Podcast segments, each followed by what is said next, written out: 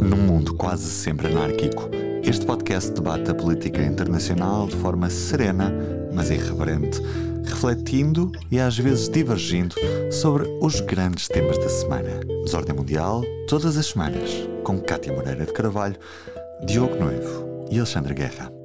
Olá, sejam bem-vindos a mais um episódio do Desordem Mundial. O meu nome é Cátia Moreira de Carvalho, eu estou hoje com o Alexandre Guerra. Olá, Alexandre, como Olá, é que estás? Kátia, tudo bem? Obrigado. O Diogo Noivo junta-se a nós na próxima semana. Alexandre, vamos dar início. Vamos embora.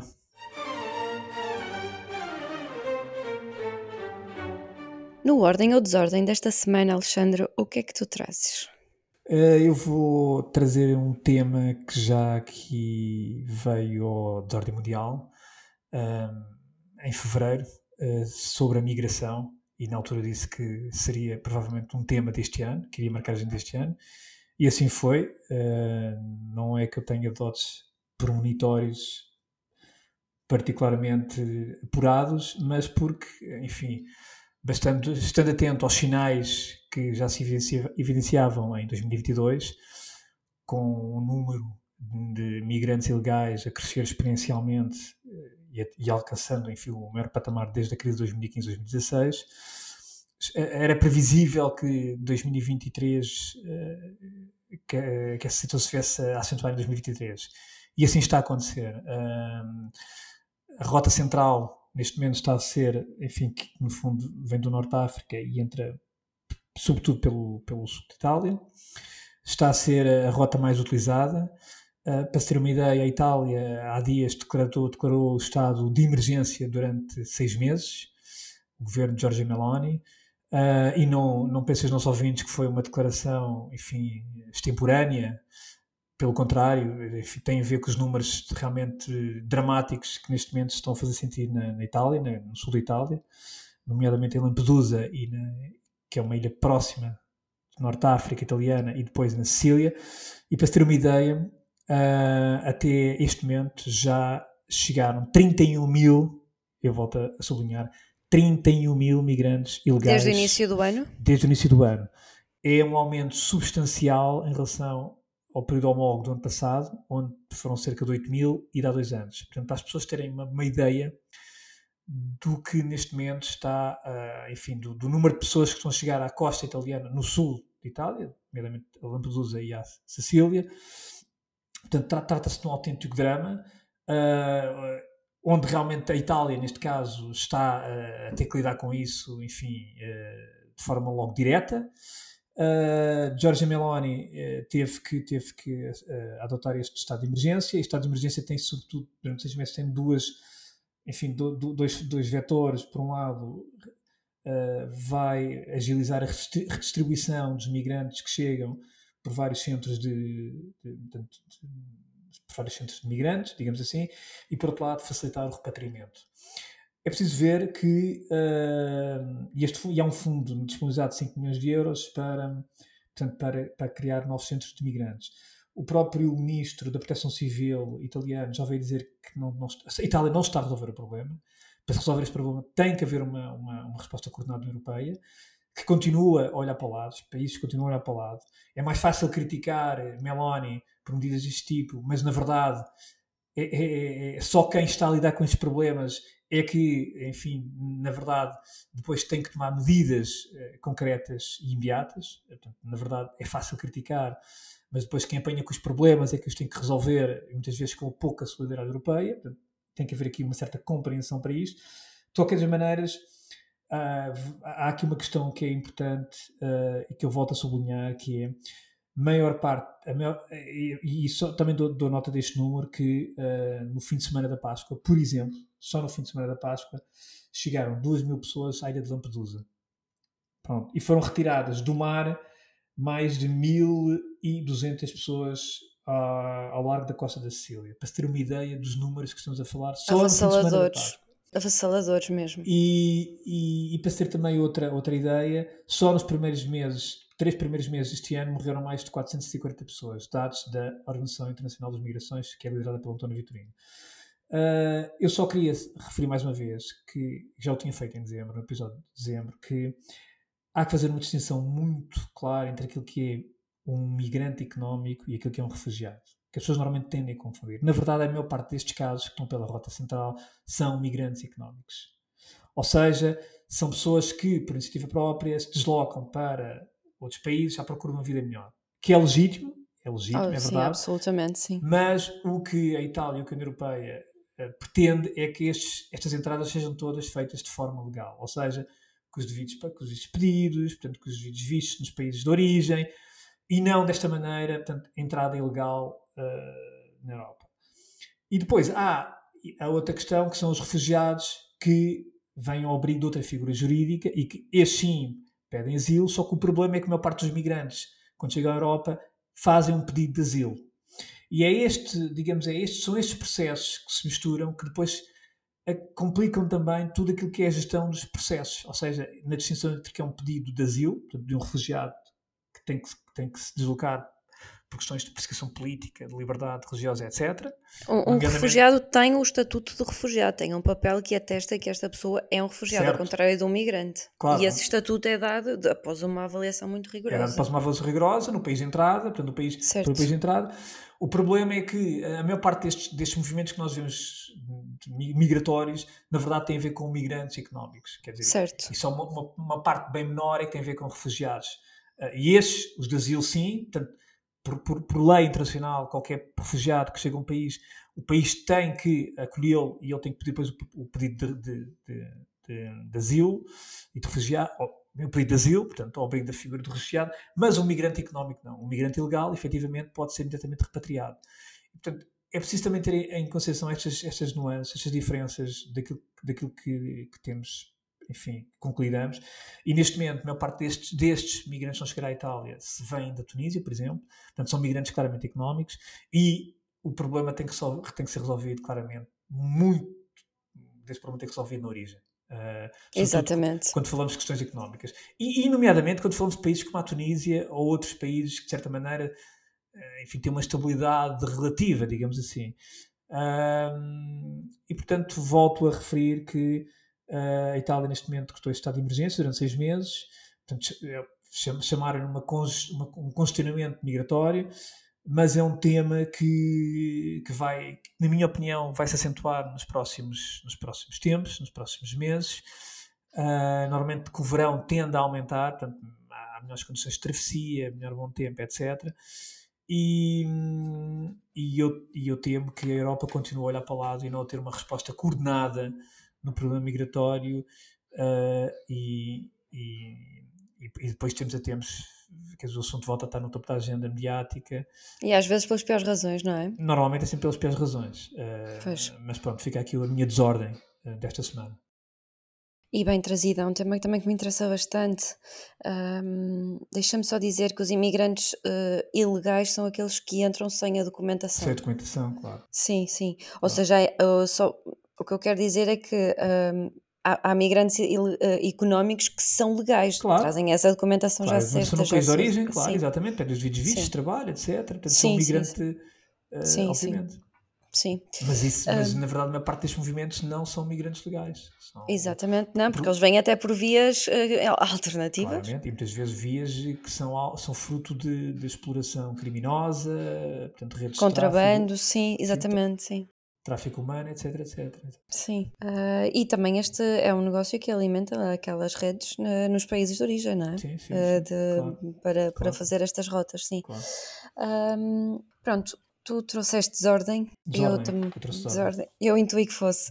Um, eu também vou trazer desordem. Eu vou voltar a falar de um tema Vou voltar a ser, aliás, é a primeira vez que eu falo nele, mas é um tema que tem sido, está a ser muito falado, não só aqui em Portugal, mas também um bocadinho por todo o mundo ocidental, que são as declarações do Presidente Lula da Silva, um, que se me permites o desabafo, um, é muito inquietante e é muito irritante ver alguém um, que se quer posicionar como líder de uma potência emergente como até líder de um grupo de países a apelar à paz, uh, alguém falar da forma como fala, absolutamente uh, solta, uh, sem, desconexa com a realidade, sem qualquer adesão à realidade, quando diz que para começar a guerra é preciso um país e para sair são precisos dois.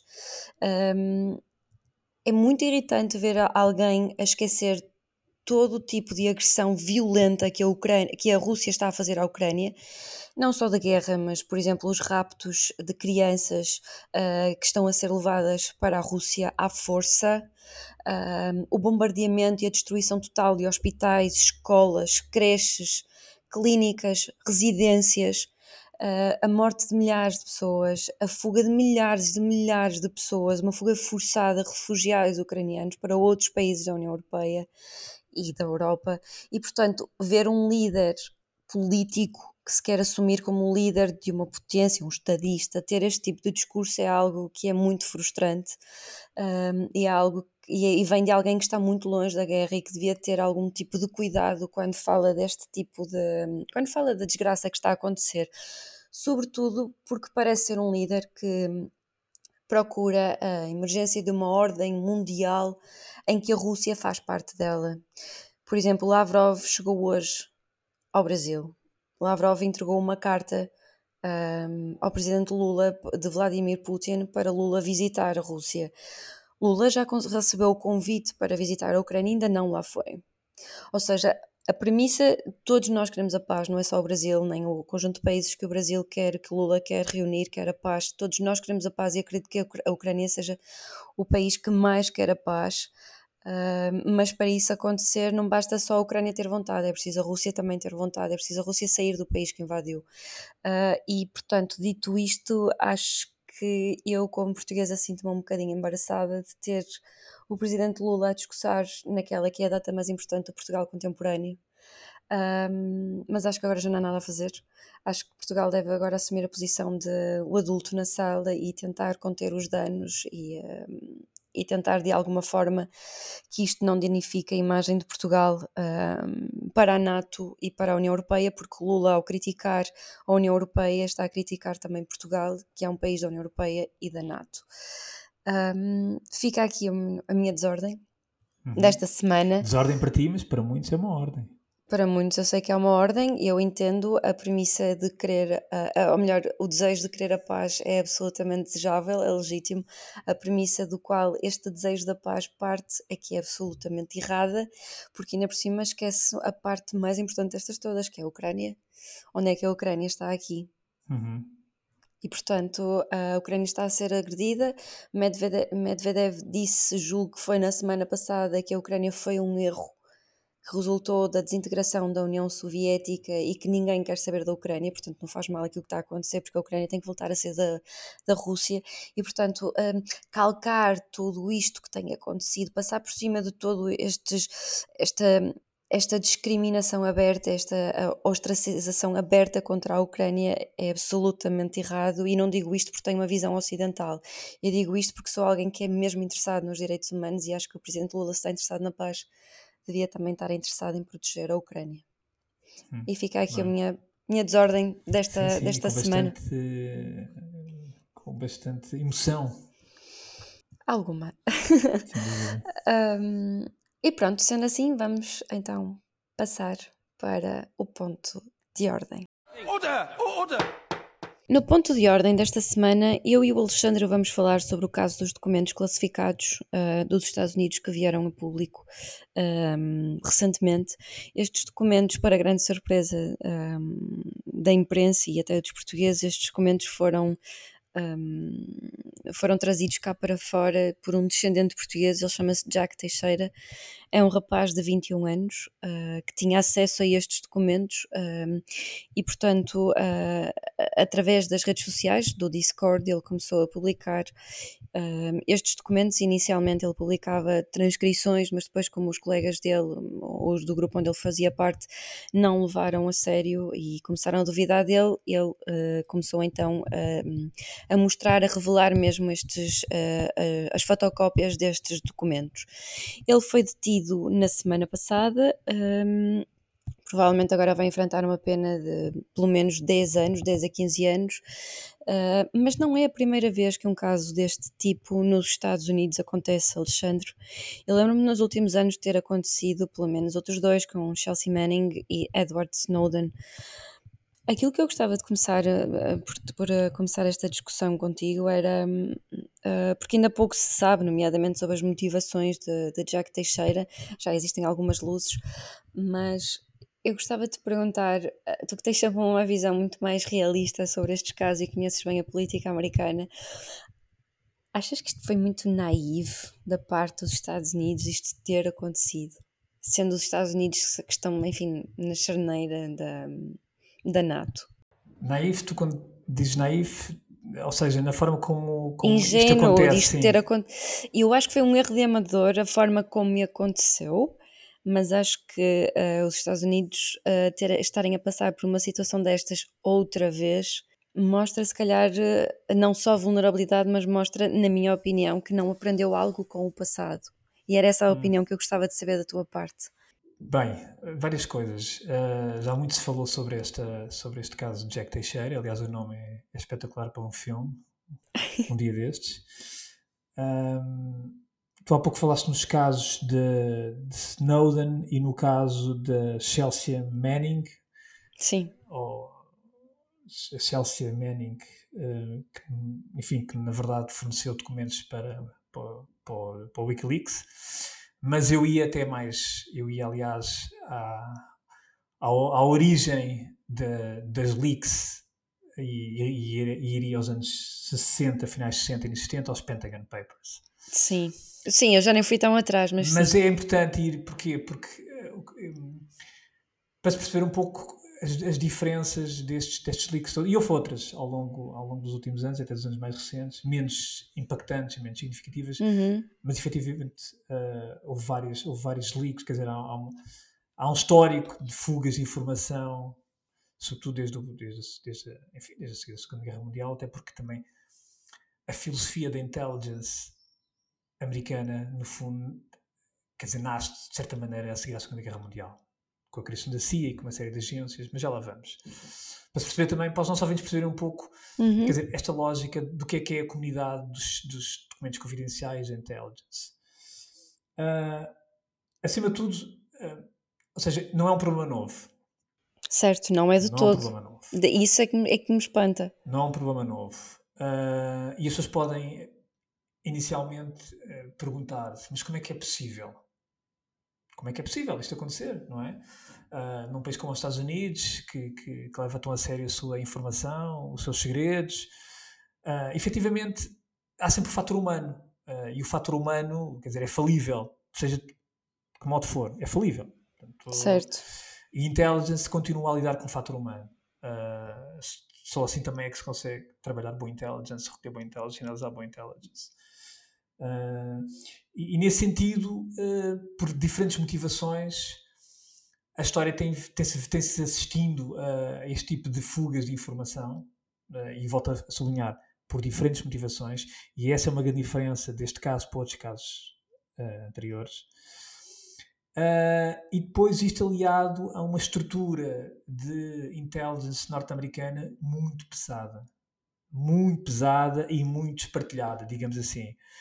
Uh, isso foi evidente, bastante, tornou-se bastante evidente quando foi o 9-11, ou seja, uhum. quando houve o, o 11 de setembro, uma das coisas que se percebeu não era necessariamente a falta de informação, porque a informação havia, a informação não era devidamente trabalhada nem analisada, nem sequer partilhada. Ou seja, o 11 de setembro provavelmente teria sido evitado se a informação que na altura havia, porque já havia informação disponível, sim, sim, é verdade, é verdade. em diferentes agências, se essa informação tivesse sido partilhada e disponibilizada e analisada. Ora, o que não aconteceu, os Estados Unidos aprenderam muito com isso. Portanto, com esse, ou seja, naquilo que é a integração dessa informação, começaram a organizar, mas de qualquer maneira, atualmente o sistema continua muito pesado. Nós atualmente deve haver para aí 20 agências de intelligence dos Estados Unidos. Supostamente produz, para, para se ter uma ideia, para se ter uma ideia, para as pessoas terem uma ideia, do que é que estamos a falar, uh, por ano devem ser produzidos à volta de 50 mil relatórios de intelligence por ano. 50 uhum. mil. E tu, uma pessoa pergunta quem os lê, quem os analisa, que é outra questão. Muitas vezes são relatórios que ficam fechados em circuito fechado. Ficam em circuito fechado. Uh, atualmente, cerca de 1,3 milhões de americanos têm top secret clear, clearance, não é? Portanto, tem acesso a documentos top secret.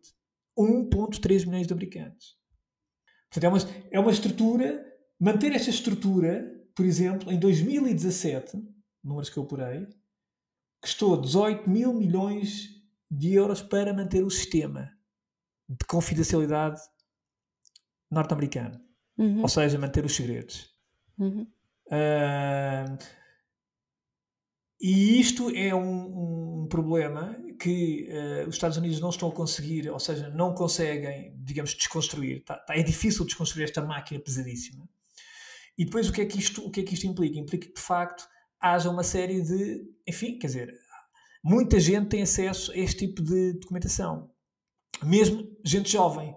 Porque uma das primeiras coisas que se perguntou foi: mas como é que é possível com um rapaz de 21 anos? Na verdade, eu já tinha acesso, com 20, teve acesso com 20 anos, primeiro a informações top secret e depois até a áreas governamentais, enfim, acesso a áreas onde estavam uh, documentos, o tipo de documentos. Portanto, sim, sim, é verdade. Ele era responsável até pela manutenção dessas redes. Sim, ele era, digamos, ele era uma espécie de IT, mas trabalhava na área de ciber, cibersegurança ou ciber, enfim, na área dos transportes, eh, sim. de apoio à Força Aérea, enfim. Portanto, mas é normal uh, haver muita gente jovem com acesso a este tipo de informação. É normal, portanto, não é uma coisa que é estranha. Aí não há aqui nenhuma estranheza. Talvez uma grande diferença que realmente seja evidente neste caso é a motivação. Porque uma pessoa olha para a história para as, das grandes fugas de documentação norte-americana, começando pelos Pentagon Papers, e, e, só para relembrar aqui os nossos, os nossos ouvintes, os Pentagon Papers foi, no fundo, foi uma fuga de informação massiva, talvez, talvez a mais relevante e mais importante que houve nos Estados Unidos. Nos Estados Unidos teve implicações uhum, de facto, é verdade. enormes. E foi uma fuga que partiu de um documento, de um, enfim, curiosamente até partiu, foi um, um, estudo pedido pelo, na altura pelo secretário de Defesa Robert McNamara, o famoso secretário de Defesa de Robert, que foi, enfim, teve na, nas administrações de Kennedy e Johnson. Ele, na altura, quis pedir um documento, um estudo que no fundo fizesse um pouco a história daquilo que era o envolvimento americano no Vietnã, mas desde a Segunda Guerra Mundial até aos anos 60. E ele queria deixar aquilo, enfim, como registro histórico, para se tirar também ilações daquilo que era. O que acontece, e isto foi um documento feito por muita gente interna portanto, do, do, do Pentágono, mas também recorreu a, a algumas entidades externas, nomeadamente o think tank RAND, portanto, o RAND que foi uhum. criado também a seguir à Segunda Guerra Mundial para dar apoio, de facto, ao Pentágono naquilo que era a elaboração de políticas. O que é que acontece? E que ainda existe. E que ainda existe e que é excelente. E isto tornou-se, foi um estudo feito de tal maneira exaustivo que foi um estudo que, na verdade, teve cerca de 3 mil páginas de análise, 4 mil páginas de documentos oficiais e que chegou a conclusões muito comprometedoras para as próprias administrações de Kennedy e, sobretudo, de Lyndon Johnson, onde apurou-se que realmente, durante anos e anos, houve mentiras reiteradas sobre aquilo que era efetivamente a situação no Vietnã e, e, e, consequentemente enganar os Estados Unidos. No meio deste processo, e muito resumindo, houve um, um dos consultores que envolvidos neste processo, foi uma pessoa chamada uh, Daniel Ellsberg, ainda é viva, tem mais de 90 anos, é uma ativista. Uhum. Um, e, aliás, e foi a pessoa que inspirou o próprio Julian Assange para criar o Wikileaks. E o Daniel Ellsberg, a determinada altura, chegou a contactar ainda a administração, a, a, administração de, Johnson e depois a de Kennedy, que veio logo a, de Nixon, que veio logo a seguir, precisamente para alertar a importância daquele relatório, que devia ser conhecido, devia ser não sei o quê, etc, etc.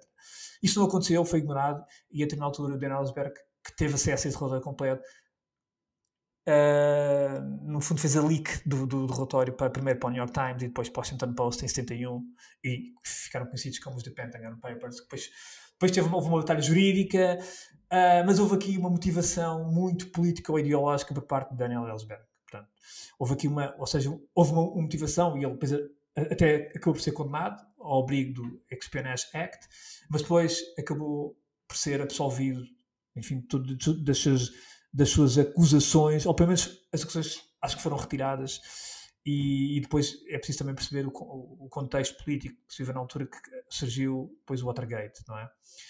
Um, e estas motivações, se nós olharmos, por exemplo, também para a questão do quando foi a criação do Wikileaks, do Julian Assange, em 2000 e criou, enfim, em 2000 e, já nem me recordo, 2006. Sim, sim. Uh, foi à volta disso. Foi à volta Eu era disso. adolescente. Ele era australiano, o Wikileaks, na verdade, queria de uma. E, e, bem ou mal, o Julian Assange era um ativista, sempre foi um ativista, portanto, ele sempre se assumiu como ativista, uh, concordância ou não, mas a matriz, a base uh, do, do, Wikileaks tinha uma matriz ideológica, uh, tinha, portanto, tinha uma motivação ideológica de, de, de, de, de acabar com os segredos a nível governamental, de uma transparência quase anárquica. Pronto. E de facto, ele criou o Wikileaks, o Wikileaks é criado, mas o Wikileaks só vem até ter alguma relevância anos mais tarde, mais tarde é quando verdade. é divulgado uh, o célebre vídeo, sobretudo um, uns vídeos do, de dois ataques, de ataques com Apaches no Iraque, em Bagdade, uh, dois Apaches que uh, um ataque que aconteceu em 2007, mas o vídeo só divulgado em 2010, que é um ataque, dois ata ataques de dois Apaches americanos, onde, de certa maneira, atacam uh, alguns cidadãos, cidadãos em Bagdade, morrem alguns civis, nomeadamente dois, dois jornalistas da Reuters, e isso provocou, realmente, coloca o Wikileaks na, na, nas bocas do mundo. E esses, esses precisamente, foram uh, uh, passados pelo, pelo, pela, pela Chelsea Manning, na altura era, era o Bradley Manning, depois mudou de sexo, que tinha, que era uma, uma militar que estava em Bagdade, portanto estava numa unidade militar em Bagdade, mas que perante aquilo sentiu-se impelido, ou sentiu-se na altura impelido, a divulgar aquilo que ele considerava ser um ataque ultrajante, sem qualquer critério, um abuso das Forças Armadas Americanas. Ou seja, houve também aqui uma motivação, concordes ou não, houve aqui uma motivação, digamos, de princípio, que levou a esta, esta divulgação deste vídeo, por exemplo, para o Wikileaks. Um, e, e, aconteceu também depois, anos mais tarde, em 2013, com o Snowden. Certo. Não é? O Snowden que já era diferente, já era um homem que tinha um percurso na área das ITs e tecnologias de, de intelligence. Ele, ele, trabalhava para a NSA, ele trabalhava mesmo para sim, uma agência disso, sim, dos sim, Estados ele Unidos. ele era, era, não era direto, mas era contratado. Ele já tinha trabalhado na Dell, ele tinha, ou seja, tinha um percurso já nesta área, já tinha trabalhado na CIA como, como contractor, não é? E depois voltou, foi contratado uh, para, também como contractor para a NSA, portanto, ele tinha claramente um, já um passado nesta área, portanto, tinha currículo uhum. nesta área, uh, e por isso também, enfim, foi contratado. Isso deu-lhe alguma credibilidade Sim, também. porque esta gente tem, realmente, são feitas umas radiografias imensas, eh, muito apuradas daquilo que são, com estas pessoas, mas ele também, até na altura, uh, foram muitos anos a conviver com aquele tipo de, de, de, de, de informação. de informação, nomeadamente na área dele, tinha a ver com uh, vigilância, não é? Foi, foi quando ele, enfim, divulga uh, uma série de informação relativa a programas de vigilância sobre cidadãos americanos e não só, mundiais, que aliás veio criar uma série de problemas. Eu na altura recordo, por exemplo, que se veio a apurar que o telemóvel, por exemplo, da Angela Merkel, antes que andava a ser vigiado. Isso criou um embaraço imenso aos Estados Unidos. Portanto, uh, por exemplo, tal como criou o vídeo do Iraque de Bagdade, criou um, foi eh, teve uma enfim teve um impacto reputacional nos Estados Unidos que não se compara ao que está acontecendo agora. É que nós, não nos podemos esquecer. Sim sim isto é verdade. é mau mas não teve o impacto que teve na altura esse tipo de, de, de, de fugas. Foram, foram, realmente situações que uh, foram ao, ao âmago daquilo agora... que era a, a própria a própria natureza das relações entre os países. Entre os é? países e a própria natureza da democracia americana. Não é? Sim, mas aquilo que os americanos aconteceu... espiarem americanos. Uh, mas aquilo isso... que aconteceu agora não é tão grave, ou pelo menos não parece ser tão grave, porque Sim. eu acho que se calhar ainda não sabemos tudo. Sim mas ainda assim o que acontece, esta revelação destes documentos agora eles, um, por exemplo, mostra até a visão dos Estados Unidos em relação a António Guterres, que é o secretário-geral das Nações Sim. Unidas, mostra documentos sobre, um, enfim, a, a, a NATO, sobre a guerra na Ucrânia, Portanto, acaba também por, ou seja, não é algo que diga só respeito aos Estados Unidos também. Não, não, é um Acaba braço, por claro. ter algum tipo de, de impacto também, não é? Nos parceiros da, da, dos Estados Unidos, nomeadamente claro, a NATO é um, é um e os países da União Europeia. Claro, é um embaraço, obviamente. Quer dizer, isso faz Eu, lembrar, mais do que isso, sim. Faz lembrar um pouco aquela questão que, no fundo, a nível de convenções sociais, quer dizer, nós não, nós não queremos saber tudo o que os nossos amigos dizem de nós, não é? Não, há coisas Sim. que tu não queres saber. Quer dizer, tu não, quer, tu não queres saber aquilo que as pessoas que são próximas pensam de ti, sempre. É transparência total. Porque podes, podes vir a saber de coisas que não vais gostar e que às vezes até são pensamentos ou, ou, ou considerações que são ditos num determinado contexto e, E, e, esta questão dos segredos, quer dizer, a questão que se coloca já há muito tempo é. Uh, estamos a chegar a uma altura em que já não há, não há segredos já na, na política internacional? Ou seja, e, se, e, se, isso é verdade, de que forma, como é que se pode fazer política internacional sem segredos? Um, e isso é uma, é uma discussão que já se tem há muitos anos, não é? Quer dizer, estas discussões todas, estas leaks todas, uhum. acabaram sempre por suscitar este debate. Uh, é, é, legítimo, quer dizer, há quem apoie o Wikileaks, há quem apoie o Julian Assange, Sim. Uh, há quem critique o Julian Assange.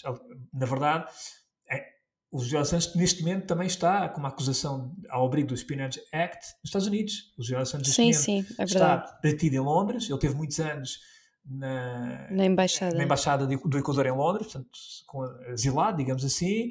Os, os britânicos, a determinada altura, fartaram-se daquilo, como é óbvio, foi feito em 2019 e agora, neste momento, está à espera de ser, uh, portanto, extraditado. extraditado para os Estados Unidos, que é, que é, o que os americanos querem. Ele está, ele, neste momento está um processo. Já houve uma decisão de um tribunal, do Supremo Tribunal da Inglês, acho eu, uh, ou de um tribunal, uma instância superior, que confirmou essa extradição.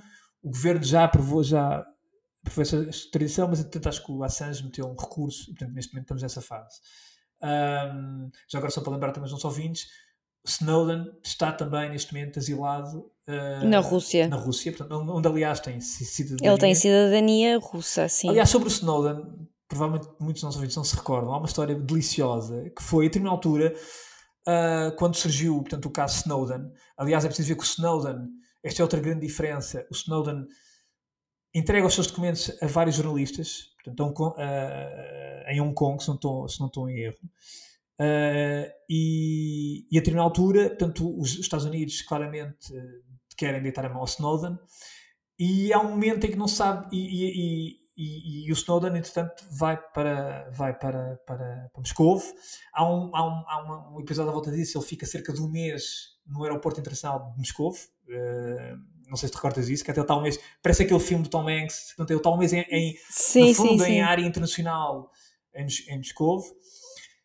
E depois há, há, um episódio delicioso, porque há uma viagem, eu já não me recordo bem, mas foi no tempo do, do governo de Dom Barroso e Paulo Portas era ministro dos estrangeiros, há um voo que vem de Moscovo, do Evo Morales, da Bolívia, da Bolívia, de regresso ao seu país, e esse voo suspeitava-se poder trazer o Snowden a bordo. E então esse voo cria uma, uma enfim, uma, uma polémica diplomática em vários países. Por exemplo, há vários países que fecham espaço aéreo. E entretanto, o, o, o, avião do Evo Morales, que era um avião privado da Força Aérea Boliviana, é obrigado a parar em, em, em na Áustria. Eu lembro-me. Está várias disso. horas o avião na Áustria, é inspecionado. E em Portugal, a grande polémica que se criou, porque em Portugal, obviamente, há sempre uma polémica sobre isto, era se o voo, porque acho que havia um pedido de autorização para ele aterrar em Portugal, não foi recusada por, pelo ministro Paulo Portas, e, mas foi autorizado a sobrevoar o espaço aéreo, que não aconteceu com outros, com outros países. Mas isso na altura, o próprio Paulo Portas teve que ir ao Parlamento explicar porque é que recusou, porque é que não recusou, e aliás, quem, quem fez o pedido até foi o próprio PCP, se não estou em erro, isso foi muito, na altura foi muito falado. Mas isto só para a gente recuar às vezes, porque, às vezes temos sempre a ideia de que isto é tudo novo. Mas não, uh, na verdade não é novo. E, e só indo só aqui a outra questão, é que uma diferença muito grande em relação a este caso é que estes casos todos onde houve fugas de informação, houve sempre a preocupação de passar essa informação de uma forma sistemática, ou seja, de organizar a informação. Qual é o problema da informação? Muitas vezes, ou do excesso de informação é que, é que é tanta que depois não se percebe o que é que é o principal do acessório. E por isso é que normalmente estas informações, quando são feitos os downloads, são, estamos a falar de muita informação, ou de documentos, como o, o Pentagon Papers, eram 9 mil páginas, há necessidade de passar esta informação para os jornalistas, ou consórcios de jornalistas, outro tipo de entidades que a sistematize e que a transforme e a divulgue, e a divulgue é? de uma de forma, forma massificada e de uma forma uh, que no fundo, filtra aquilo que é o prioritário e que meta de lado o acessório. E isso tem acontecido ao longo destes anos nestas fugas, que não aconteceu com este caso de Jack Teixeira. Portanto, este, claramente, a determinada altura começa a circular uma série de papéis, mas aquilo não se percebe bem o que é que é. O que é que, aquilo foi é, muito solto, aquilo que é que foi... É, foi muito solto. E depois a determinada altura dá-se aqui, é que, é que se questiona a própria veracidade dos documentos que estão a circular. Sim, aquilo, aquilo foi muito solto porque eh, lá está, eh, ao que tudo indica, não parece haver aqui uma motivação ideológica Não, não, claro, contra claro. os Ou Estados Unidos por política, parte, claro, exatamente, claro, por parte, por parte deste, deste, deste miúdo. claro, Eu continuo a claro. chamar-lhe miúdo porque ele tem 21 anos e, portanto, hum, eu, eu, eu, eu que estudei psicologia e que venho dessa área, aquilo que me parece mais à primeira vista estar aqui a acontecer é que alguns traços da personalidade megalómana, em que existe uma, enfim, uma noção de, de poder e uma fantasia pelo poder, existe uma noção de poder e de grandiosidade completamente subestimada, existe muita vaidade também associada. E, portanto, e também, claro, isto é muito importante, uma necessidade de procura de validação por parte dos pares. Eu não deixo de notar aqui um aspecto importante que eu acho que é importante referir e acho que ainda ninguém referiu, que é uh, esta comunidade que ele, de, enfim, de, de, de, camaradagem que ele tinha no Discord formou-se durante a pandemia. Um, foram, foram laços muito próximos que se formaram entre ele e, as, e os outros, enfim, os seus outros amigos. Eu acho que isto aqui veio mostrar de facto o impacto que a pandemia teve nas pessoas, nomeadamente nos jovens, e, e se calhar se não tivesse havido a pandemia, se calhar este problema nunca teria acontecido e se calhar este, estes traços assim de personalidade mais megalómana, que é o que me parece ele ter, se calhar não se tinham manifestado desta forma. Uh, ele começou por querer mostrar aos amigos um, uh, que tinha acesso à informação privilegiada, portanto, num ato de arrogância, de vaidade. Uhum. Uh, e, e, perante a dúvida que eles, uh, que eles tiveram da veracidade daqueles documentos, afinal de contas, não é? Ele só tem 21 anos, uh, então aí ele começou num ato absolutamente inconsequente a partilhar os documentos originais, com fotocópias, com fotografias dos documentos originais. E portanto, isto é engraçado porque é um caso daqueles que não parece ter mesmo motivação política ideológica Sim. nenhuma aqui. Essa é uma das e parece mesmo exato. Mas isto também mostra, se calhar, uma vulnerabilidade dos Estados Unidos, claro. que é que é eu lá está, que venho da área da psicologia, sei isto, as perturbações da personalidade começam-se a formar e solidificam-se a meio dos 20 da casa dos 20. Será que não é demasiado cedo estas pessoas terem acesso a este tipo de, de documentos tão, tão, tão, tão, tão sensíveis, tão secretos? E será que um, a avaliação psicológica que é feita a estas pessoas é suficiente? Será que não devia ser feita com maior frequência? Essa é uma questão interessante, sim. E é, quando eu falo que isto foi um erro de amador e foi um erro naivo, é, é justamente por isto, ou seja, há tanto em jogo, tanto em jogo aqui, um, isto, isto, teria sido evitado se, se calhar, eu sei que existem sistemas de inteligência artificial que já fazem esta avaliação, mas a inteligência artificial não é suficiente para detectar certas coisas que um humano, um psicólogo que esteja ali à frente é capaz de detectar, quanto mais não seja porque tem anos de experiência Sim. provavelmente a fazer este tipo de avaliação psicológica. Estes testes existem por alguma razão, eles são eficazes e são efetivos, eles funcionam. E, um, e, é por isso que eu digo que um, isto parece-me ser, o embaraço é, parece-me ser ainda maior para os Estados Unidos, porque isto parece-me resultar, enfim, quase de um ato amador, de um, de, resultante de, um, de, um, de uma ingenuidade e de uma vulnerabilidade dos Estados Unidos que eu não vejo, por exemplo, isto a acontecer na China, Israel, a, Rússia, isto não, não, não vejo isso acontecer nesses países porque parece-me que um, o controle é maior Sim, mas neste a própria, aspecto. Repara, a própria abertura, isso só pode acontecer também numa democracia, ou seja, numa democracia que há espaço para ver essas fugas, não é? Uh, dentro do próprio país. Certo, seja, é verdade, sim, mas Israel é uma democracia. Há, há canais para isso. Agora, sim, Israel é uma democracia, embora, quer dizer, tem um sistema... Uh, naquilo que concerne aos, aos, seus, aos seus segredos, é, é, é, tudo menos democrático. Quer dizer, Israel, de facto. Hum, sim, é verdade. É, é uma espécie de redoma que, mesmo para os seus aliados americanos, tem uma certa dificuldade em partilhar segredos. Ou quando partilham, como há uma célebre história, que até na altura da Guerra Fria, já não me recordo quando, os americanos estavam muito chateados com Israel porque não partilhava nada. Eles, a determinada altura, ah, é? Então vai-se partilhar tanta informação que vocês vão ter dificuldade em perceber o que é, que é importante aí processar, ou não. O que é processar. Mas, e esse é um ponto, tocaste um ponto importante. Que essa é que é a questão que a mim que, que, eu, que eu ainda não vi respondida e, e que, que é o, o facto de haver o fator humano há sempre uh, o princípio da falibilidade. Tudo bem. Exato. Mas por, isso é que há sistemas redundantes ou, ou, ou, de, ou de backup, digamos assim. E eu tenho alguma dificuldade, isso é que ainda não vi, de muita coisa que já li sobre isto, não vi duas coisas. Primeiro, como é que com um determinado tipo de rastro, digamos, digital que tu deixas, e ele deixou um rastro grande, como é que Exatamente. não há nenhum sistema até disse. Mas depois ainda pior. É aquela de como tu há pouco disseste bem, é que a determinada altura ele faz daquilo que se lê, ele leva documentos para casa. Sim. E, e isso para e, mim, ou seja, ou seja, para levar documentos para casa teve que, por um lado, imprimir documentos e, e, mesmo, e imprimir documentos numa impressora. Nós sabemos todos que as impressoras têm registros, têm números de, de, de acesso, etc. E depois, segundo, teve que sair com os documentos do edifício. E isto, ainda não vi nada escrito sobre isto. E parece-me que aqui, de facto, há um, algo que ainda não foi explicado, provavelmente agora vamos ver de acordo, no decorrer das investigações do próprio FBI. Isso é que me parece muito pouco compreensível, porque uh, eu percebo que haja um, com Snowden ou com uma Manning, pegue numa pen e descarregue uma documento. Uma uhum, Agora, aqui é, é diferente. E eu sei, todos nós sabemos, que teoricamente este tipo de entidades, onde, e ainda por cima eu estava numa base aérea, quer dizer, supostamente devia haver controles à entrada e saída. Supostamente, uh, pois. Uh, supostamente. Portanto, a investigação vai-nos dar, mais, vai -nos dar mais luz sobre isso. Eu, eu, eu isto realmente não consigo encontrar resposta e parece-me que aqui pode ter havido uma falha muito grave uh, de segurança. E acho que os Estados Unidos, neste momento, não estão a dizer, ou seja, as autoridades não estão a dizer tudo precisamente por causa disso. Quanto à questão do, do como tu dizes, psicológica, é verdade. E provavelmente, provavelmente a pena vai ser pesada. Precisamente também como. Uh, uh, vai ser pesada precisamente como um, um, desincentivo a outro tipo de brincadeiras, entre aspas, para os nossos ouvintes, brincadeira entre aspas, numa realidade hoje em dia que é muito mais propícia realmente a este tipo de coisas. Portanto, os grupos Sim, privados, a partir de informação digital, exatamente.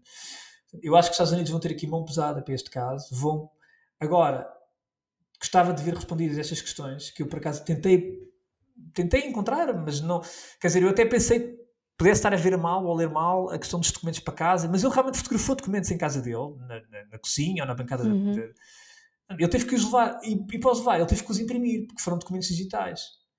Certo, certo, certo. Há, há muitas, há, muitas, um, há muitas pontas aqui soltas ainda uh, para sim, procurar resposta. Outra que também, sim, outra que também me parece que ainda não tem resposta é assim: uh, o Discord não é propriamente uma rede fechada, um, não é propriamente difícil aceder ao, ao Discord.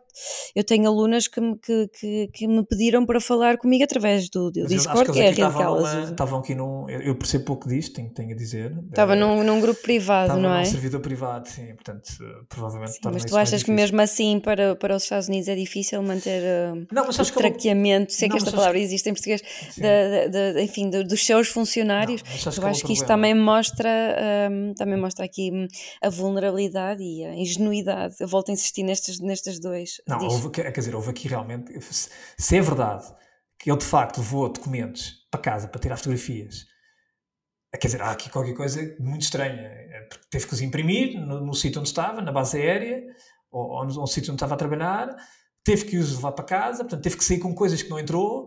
Isso aí parece-me claramente que há aqui algo muito ingênuo e muito amador e que, e que é incompreensível, inaceitável. Isso, esse, esse, este tipo de falha realmente é, não é compreensível. Era evitável, isto era evitável, agora, absolutamente uma, evitável. Coisa, agora, é preciso ver também que esse tracking que estás a falar Muitas vezes é preciso saber o que é que estás à procura. Hoje em dia a informação é tanta que circula. Nós sabemos, Sim, exemplo, também é verdade. A NSA trabalha muito, desde, desde, há muitos anos, enfim, quando comecei a estar estas coisas, me diziam sempre: pá, uma, das, uma, das, uma das profissões que a NSA mais requisita são matemáticos. Precisamente tinha a ver com o quê? Com os algoritmos, com a procura de. Certo, certo. De, ou seja, de informação, metes uma palavra-chave, Bin Laden, e aquilo apanha tudo o que anda, tudo o que é comunicação sobre Bin Laden, etc, etc. Pronto, apanha isto tudo. Agora, muitas vezes tem saber o que é, que, é está à procura, nomeadamente no mundo cada vez mais com mais informação. Mas isto leva-nos a outra questão que é interessante, que é, eu estava a falar sobre o universo brutal do, do que é hoje em dia uh, os documentos classificados nos Estados Unidos. E há, agora há uns dois meses, o, o Patrick Radcliffe, Keefe, portanto, jornalista e que tem, enfim, muito conceituado, tinha um artigo muito interessante na, na Foreign Affairs, que era o The Cult of Secrecy, portanto, o, o culto da, do segredo, digamos assim. Mas a determinada altura ele dizia, quer dizer, se tudo passa a ser confidencial, nada é confidencial. Ou seja, o que é que, o que, é que se quer dizer com isto? Tem que se começar a filtrar aquilo que é verdadeiramente classificado. Uh, e os Estados Unidos têm que começar a alterar um pouco o paradigma da, da classificação de documentos. Ou seja, uh, tu, neste momento, em 2012, ele cita neste artigo, só para as pessoas terem uma ideia, as autoridades classificavam, classificaram informação em 2012 95 milhões de vezes. Ele diz que dá 3 vezes por segundo. Ou seja, 3 vezes por segundo estavas a classificar uma, um, um, documento. Tremendo. É tremendo. Sim, tremendo. E é. o que é que acontece? Uh, a determinada altura, tu, não, tu estás a classificar uns, uns excessos de documentos, quando alguns deles não tinham, já nem, nem sequer tinham, têm informação para estar classificado. São, são documentos que podem, podiam estar disponíveis publicamente.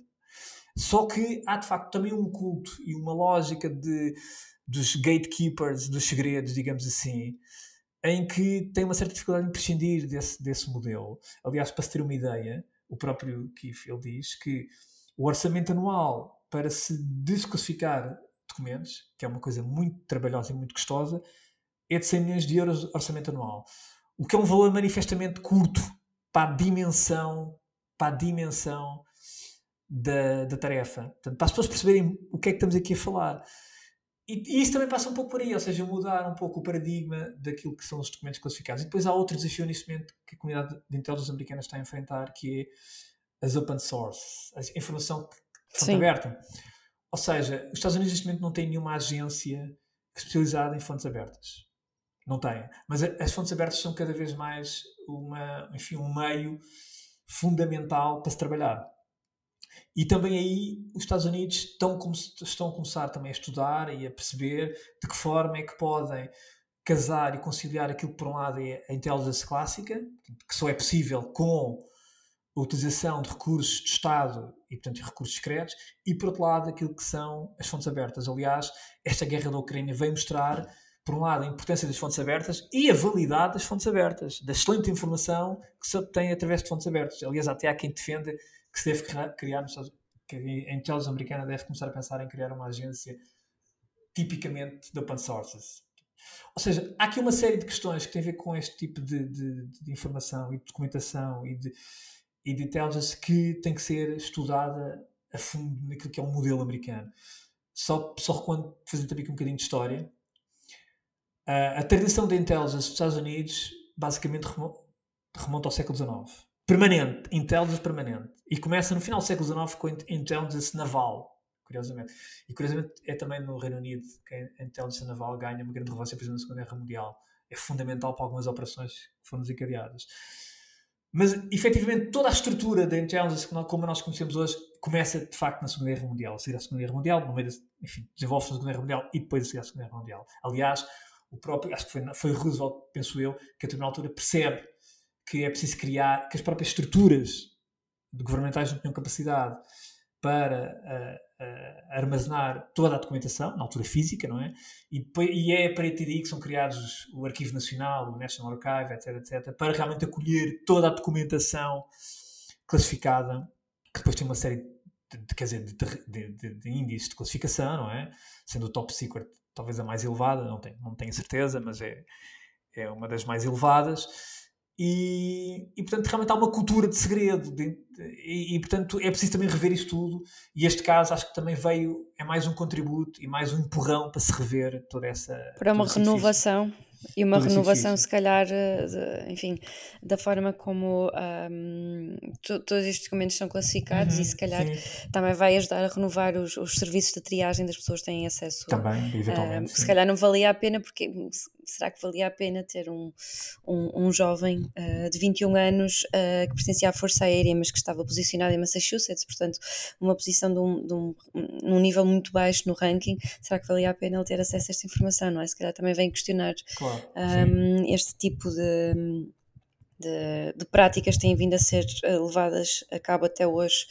Deixa-me só dizer mais uma coisa que eu acho Força. importante, que é nós aqui em Portugal, eu já me ia esquecer, nós aqui em Portugal ficamos muito Hum, não queria estar a ser injusta, mas acho que entusiasmados um, pela negativa, obviamente, pelo, pelo facto de Jack Teixeira ter, ser um descendente de portugueses eu só queria dizer que isto na imprensa dos Estados Unidos não está a ser minimamente relevante, porque este caso não está a ser associado ao facto de ser alguém uh, que, que tem uma origem migrante ou que é descendente de portugueses, portanto isto não está a ser relevante.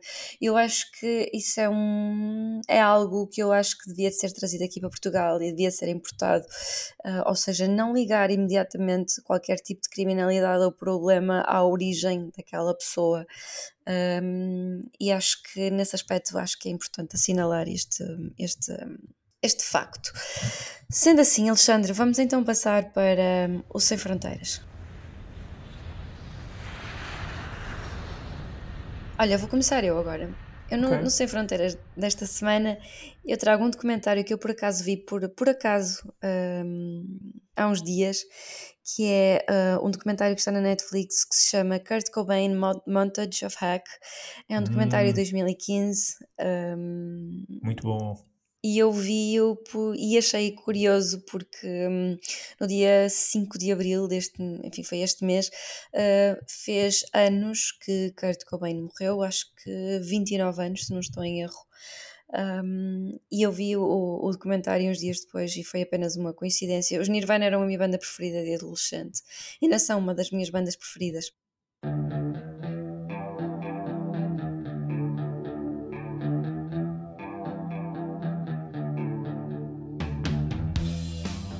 Uh, o documentário ajuda a perceber, acho que é importante para perceber o percurso biográfico uh, do Kurt Cobain, de onde é que ele vem e como é que esse, esse percurso, que foi algo trágico, se refletiu na criatividade e na, e na forma como ele fazia e escrevia música. Eu acho que ainda assim há uma parte do documentário que está, é um bocadinho até distópica, foca-se demasiado. Um, foca-se demasiado na, na, nas drogas uh, e na depressão que ele estava a viver um, e parece que passa uma imagem que pelo menos eu que já li dois livros uh, biográficos de Kurt Cobain não me parece que seja assim tão real quanto isso. Ainda assim, este documentário ele é uh, a história autorizada do, do próprio Kurt Cobain, tem passagens que são narradas por ele, uh, e portanto, um, apesar de ter um foco se calhar um bocadinho mais triste, mais trágico, um, acaba por ser a história verídica dele. E portanto, esta é a minha sugestão desta semana. E tu é já viste? E, sim, sim, já vi, já vi. E é uma grande, uma grande sugestão. Nirvana, enfim, marcou claramente a minha, a minha adolescência e, e que é inegável, sim. quer dizer, o seu contributo para a história da música e para um determinado sim, movimento, que é importante. Sobretudo quando é absolutamente, jovem. Absolutamente, sim, sim. Ele, quando é jovem. Sim, sim, ele foi, foi, foi muito importante uh, na história da música e se calhar se ele não tivesse hum, um passado tão trágico, se calhar não teria sido o músico que foi, o que acaba por ser um paradoxo. Mas sim, e tu? O que é que trazes no Ser Fronteiras? Uh, olha, uh, seguindo o nosso ponto de ordem, trago um filme chamado The Post, em alusão ao Washington uhum. Post, do Spielberg, realizado pelo Spielberg. É um filme de 2017 So, can I ask you a hypothetical question? Oh, dear, I don't like hypothetical questions. Well, I don't think you're going to like the real one either. Do you have the papers? Not yet. This is a devastating security breach that was leaked out of the Pentagon. The most highly classified documents of the war. The Times says 7,000 pages detailing how the White House has been lying about the Vietnam War for 30 years. The way they lied, those days have to be over. É um filme semi-ficcionado, portanto não é, enfim, não é, não é totalmente verídico, mas é, é bastante fiel a alguns acontecimentos e retrata precisamente, uh, por um lado, retrata sobretudo uh, a forma como os Pentagon Papers ajudaram uh, o Washington Post a assumir-se como um jornal, como um grande jornal, uh, enfim, de referência política, embora já fosse um jornal, enfim, antigo, mas uh, este caso dos Pentagon Papers ajudou o Washington Post a assumir um protagonismo que não tinha, e, embora é verdade que a primeira notícia dos Pentagon Papers sai no New York Times, mas depois vir às questões legais, é o Washington Paper, é o Washington Post, a quem o Daniel Ellsberg, que há pouco falei, passou também, portanto, os dossiês do, do, dos Pentagon Papers e acaba por ser o Washington Post uh, a fazer uma série de notícias sobre este, este caso.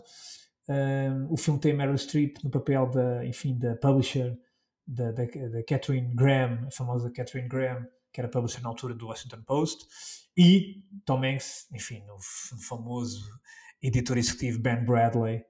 Um, portanto, é um filme muito engraçado para, para se perceber um bocadinho o que é que foi aquela altura, as, dizer, os dilemas uh, entre liberdade e, e lei, uh, portanto, entre aquilo que é uma obrigação jornalística e aquilo que é os impeditivos legais. Todas estas considerações, não é? Ético-morais também, uh, estão aqui um bocadinho abordadas neste filme. Uh, e já agora, também em, em, pegando no caso Snowden, para quem não viu, há também o filme Snowden de 2016, do Oliver Stone, portanto, com aquele caráter sempre propagandístico do Oliver Stone, mas mesmo assim é um, é um filme interessante, do, com, o Jason, com o Joseph Gordon-Lewitt a fazer o papel de Snowden. Uh, para quem não viu, acho que assim, é um filme engraçado também para se perceber um bocadinho, uh, um bocadinho o trajeto de Snowden e a forma como ele depois trabalha com os jornalistas. Uh, já vi há algum tempo mas é um filme engraçado. Mas, portanto, deixo aqui estes dois filmes, The Post e Snowden, uh, um de 2017, o primeiro, e o Snowden de 2016. Portanto, sugestões que vão em linha com aquilo que nós falamos aqui no nosso ponto de ordem. Sem duas boas sugestões. E pronto, uh, este foi mais um episódio. Uh, nós voltamos a encontrar-nos para a semana, desta vez com o Diogo Noivo.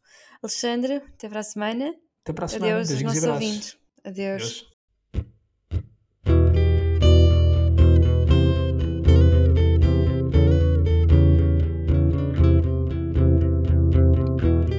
Pode voltar a ouvir este e conhecer novos episódios em público.pt e na sua aplicação para podcasts. O público fica no ouvido.